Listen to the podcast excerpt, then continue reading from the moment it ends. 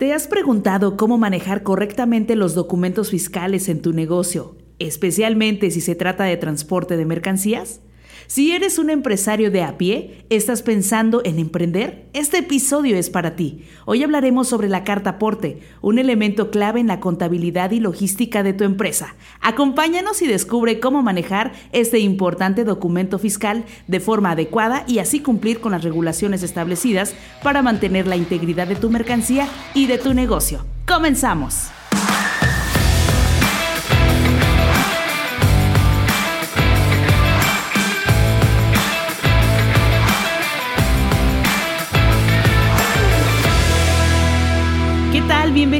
Empresarios de a pie, el podcast donde conversamos sobre los retos y aprendizajes que enfrentan los emprendedores en su día a día. Yo soy Paola García y me acompaña Julio Zavala. Hoy abordaremos un tema crucial para aquellos involucrados en el transporte de mercancías o cuyo negocio depende de este proceso. Julio, ¿estás listo para adentrarnos en este tema? Por supuesto, Paola. Hola a todos, soy Julio Zavala y hoy platicaremos sobre la carta aporte y cómo gestionarla correctamente en nuestros negocios. Este es un tema que puede parecer complicado al principio, pero estamos aquí para simplificarlo y ayudarte a comprenderlo mejor. Así es, y vamos a comenzar con una pregunta crucial. Primeramente, cuéntanos, Julio, ¿qué es la carta aporte? Sí, antes vamos a hablar de un poco de historia.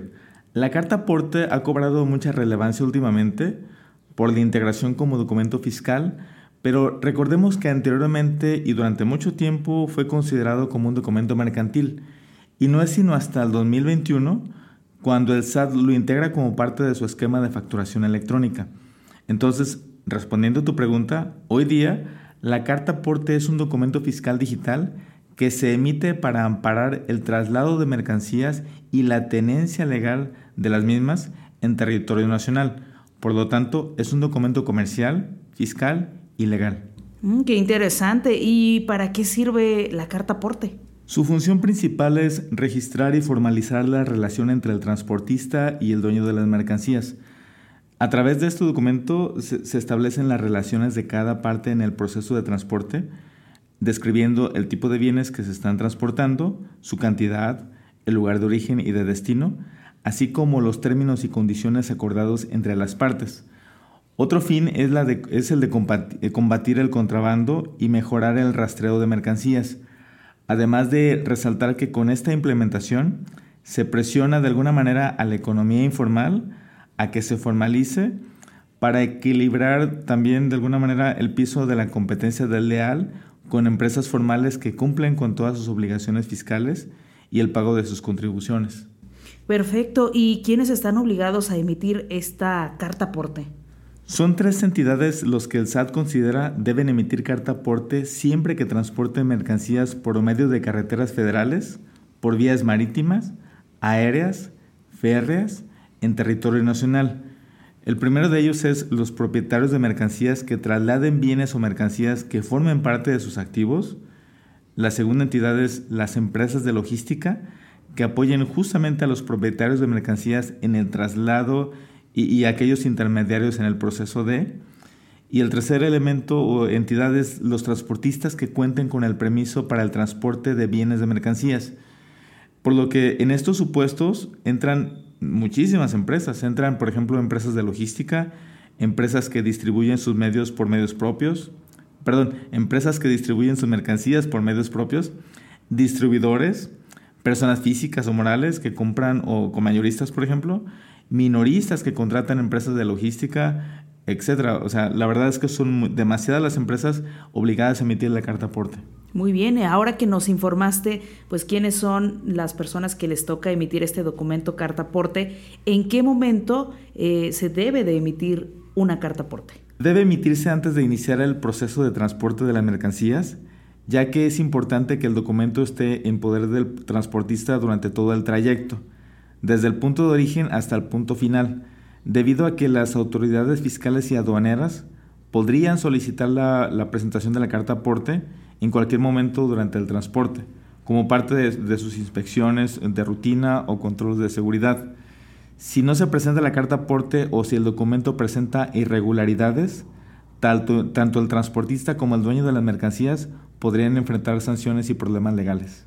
Perfecto. Y ahora, bueno, se me viene, se me ocurre que si yo mismo transporto mis mercancías, ¿cuáles serían los datos requeridos para emitir una carta aporte? Y además, ¿y qué información necesita un transportista externo para emitir la carta aporte cuando se encarga del transporte de mis productos? Al ser un CFDI, se incluyen muchos de los elementos propios de un CFDI, como el emisor y el receptor, eh, y se incorporan elementos adicionales propios del transporte de mercancías, que se incluyen justo en el complemento de la carta aporte.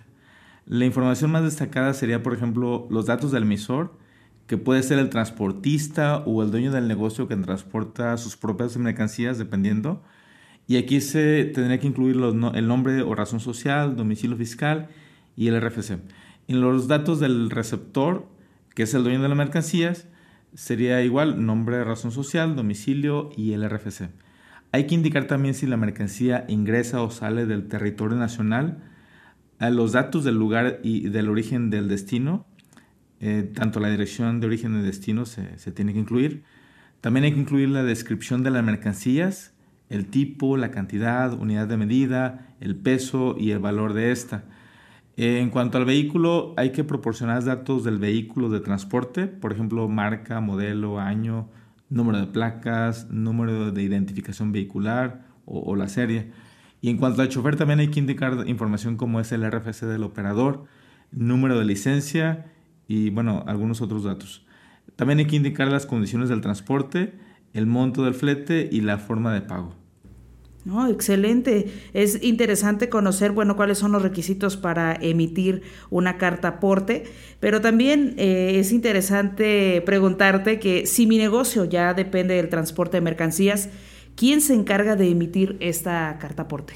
Bueno, ya comentamos anteriormente que los propietarios de las mercancías, es decir, un negocio que envía mercancías por medios propios, entonces es el negocio el responsable de emitir un documento CFDI de tipo traslado con complemento carta aporte.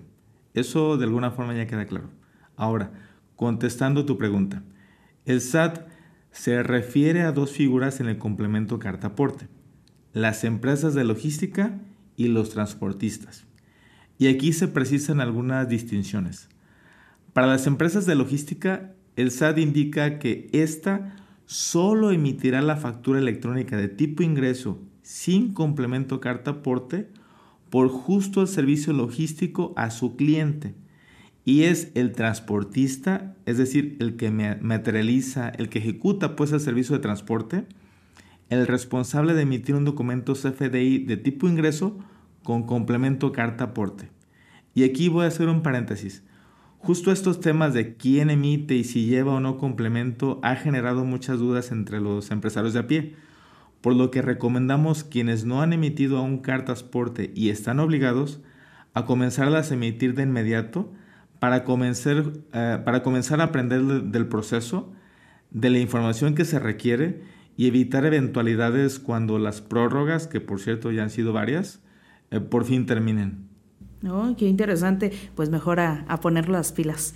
Y algo también que ahorita que, que, me estás platicando todo, todo esto de la carta aporte, me llega una confusión. Yo creo que pues ya me confundí un poquito entre la carta aporte y el CFDI, pero cuéntanos y acláranos cuál es la relación entonces entre el CFDI y la carta aporte. Bueno, como ya comentamos, a partir del 2021 la carta aporte se incorpora como documento fiscal en el complemento carta aporte. Y, hay dos tipos de CFDI que pueden contener dicho complemento de carta aporte, el de ingreso y el de traslado. Y aquí recomendamos escuchar el episodio 3 donde hablamos más a detalle sobre los tipos de CFDI. Pero bueno, retomando, el que yo emita un CFDI de tipo ingreso o traslado con complemento de carta aporte dependerá de mi giro si te dedicas al transporte y tus ingresos vienen de esa actividad y aparte tú ejecutas el servicio de transporte, entonces tú debes emitir el CFDI de tipo ingreso con complemento carta aporte. Por el contrario, si tú trasladas la mercancía pero no estás recibiendo ingreso por esa actividad, por ejemplo, cuando eres dueño de tus mercancías y cuentas con una flotilla propia de vehículos para entregar, entonces debes emitir CFDI de tipo traslado con complemento carta aporte. Así que si lo resumiéramos, si recibes ingresos, CFDI de ingreso. Si no recibes, CFDI de traslado. Muy bien, ¿y en qué casos eh, se requiere esta carta aporte? Bueno, siempre que estemos transportando mercancías en territorio nacional, ya sea por vía terrestre, ferroviaria, aérea, marítima y multimodal, ocupamos y estamos obligados a, emitir un CFDI de tipo ingreso o traslado según corresponda con complemento de carta aporte. Oh, excelente. Ahora, bueno, preguntarte si mis mercancías se van a transportar a otro país o, o bueno, no solamente dentro de México, ¿también necesito la carta aporte? Sí, la, carta aporte es necesaria para el transporte interno en México hasta el punto de salida o el puerto. Eh, y a partir de ese momento las regulaciones aduaneras y el transporte del país destinado aplicarán. Y es probable que se requieran otros documentos como la factura comercial, la lista de empaque y, este, guías aéreas y entre otros elementos. Bueno, ¿y qué pasa si mi negocio solo necesita mover la mercancía entre un almacén y otro, pero sigue siendo la misma empresa? ¿También requiero emitir una carta aporte? Sí, eh, vamos a suponer un escenario donde tú tienes un almacén en la Ciudad de México y otro en Guadalajara y debes trasladar mercancía entre ellos. En este punto deberás emitir el CFDI de traslado correspondiente con su carta aporte, con su complemento de carta aporte, perdón, debido a que el traslado de mercancía se hará por medio de, carretera federal. Además, eh, si trasladas mercancía entre dos almacenes, aun cuando sean de, la misma ciudad, es decir, no saldrás a carretera, en este caso necesitarás únicamente el CFDI de, tipo traslado, pero no, no es necesario eh, incluir el complemento de carta aporte, ya que el transporte no será por carretera federal. Wow. Bueno, y si me ocurre una situación quizás que es tanta mi, mi, prisa, mi urgencia de trasladar alguna mercancía dentro del territorio nacional y no emito una carta aporte, ¿esto podría ocasionarme alguna sanción o alguna multa? Bueno, como ya dijimos, la carta aporte sirve para amparar el transporte y la legal tenencia de las mercancías durante su trayecto. Este simple hecho tiene mucha relevancia porque puede tener implicaciones aduaneras, lo que significa que si traslado mercancías en territorio nacional y no puedo acreditar la legal tenencia de una mercancía, pues esa mercancía puede ser sujeta de embargo em, o, iniciar un proceso administrativo en materia aduanera, de acuerdo al artículo 146 de la ley aduanera.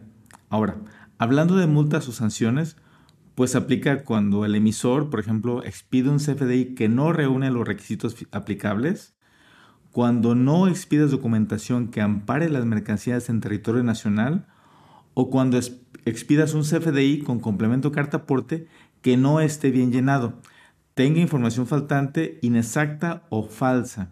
Además, en caso de reincidencia, puede existir la clausura de tu establecimiento de acuerdo al artículo 84, sección cuarta del Código Fiscal de la Federación. Ahora, estas sanciones parecen severas, pero que te embarguen o te multe, creo que será el menor de tus problemas, ya que una, una repercusión mayor por no emitir un CFDI con complemento de traslado sería que tipificaran la mercancía como delito de contrabando presunto o contrabando equiparado de acuerdo con los artículos 103 y 105 respectivamente del Código Fiscal de la Federación. Y aquí sí creo que estaríamos hablando de otro nivel de problemas. Ya por último mencionar que las autoridades competentes para realizar las inspecciones son autoridades federales tales como, como la Secretaría de Comunicaciones y Transportes a través de la Dirección General de Autotransporte Federal, la Secretaría de Gobernación a través de la Guardia Nacional y el SAT a nivel federal y local a través de todas sus unidades, incluyendo la Administración General de Aduanas. Wow, ya, ya me preocupé, tengo que hacerlo. Bueno, hay una duda curiosa que también me surge. Si soy repartidor de Uber, de Didi, de Rappi, ¿estoy obligado a emitir el complemento eh, carta aporte? No, en, en, este caso no estás obligado a emitir factura electrónica con complemento de carta aporte ya que las personas físicas que presten servicios a través de dichas de plataformas tecnológicas y realicen traslados de mercancías a nivel local no están obligadas a emitir.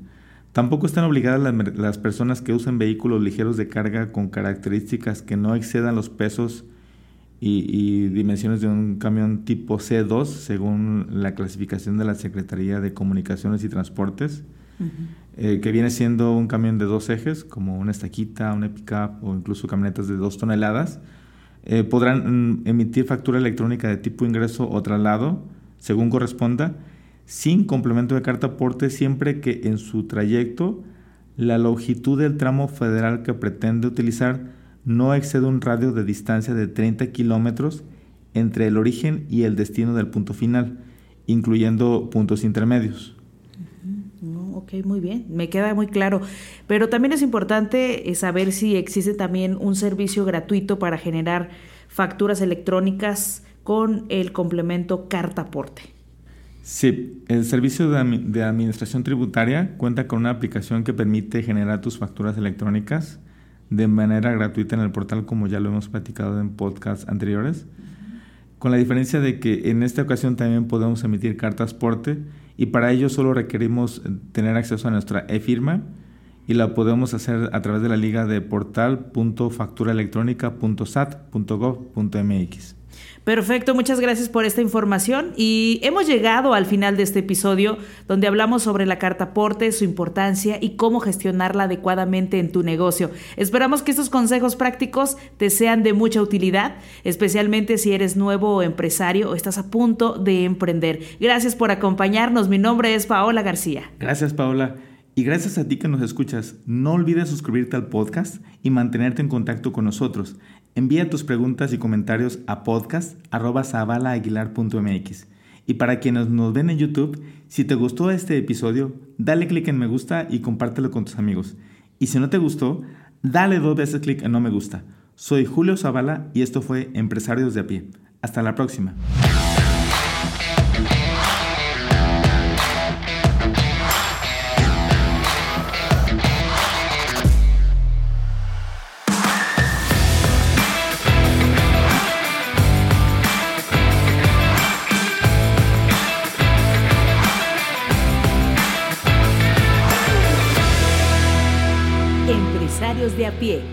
Producción de Zabala Aguilar.